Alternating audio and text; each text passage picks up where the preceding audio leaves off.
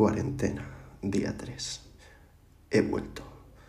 Me ha desconcertado bastante la desolación en la calle, carreteras desamparadas, plazas vacías, la ausencia de la risa de los niños.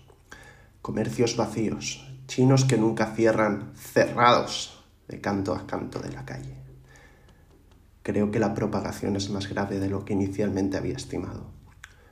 Me ha impresionado todavía pequeños transeúntes solitarios que creo que se animaban a salir, aun con el riesgo tan alto de infección.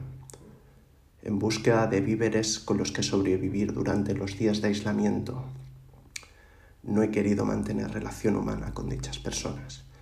Me aplico el protocolo de seguridad estipulado por las organizaciones gubernamentales y de salud, muy a rajatabla. Supervivencia de este país y la mía propia es que entremos en un estado de conciencia plena sobre lo que está pasando. No podemos ceder a nuestra irrefrenable necesidad de contacto social y humano.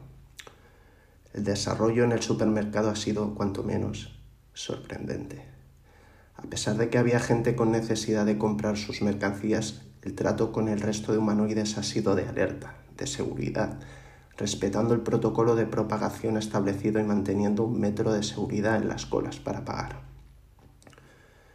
No estimo en cuánto puede estar la propagación del virus en el aire, pero lo que es cierto es que todavía existe resistencia y ganas de luchar por esta infección.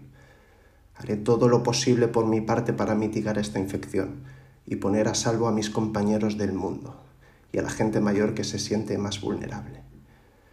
Todos juntos haremos fuerza. Hoy a las ocho saldré a dar mi apoyo a esos héroes sin capas. Otra vez. Postdata. He analizado los cultivos tomados. La tos parece haber remitido por el momento y los análisis son favorables. Parece que estoy libre de infección.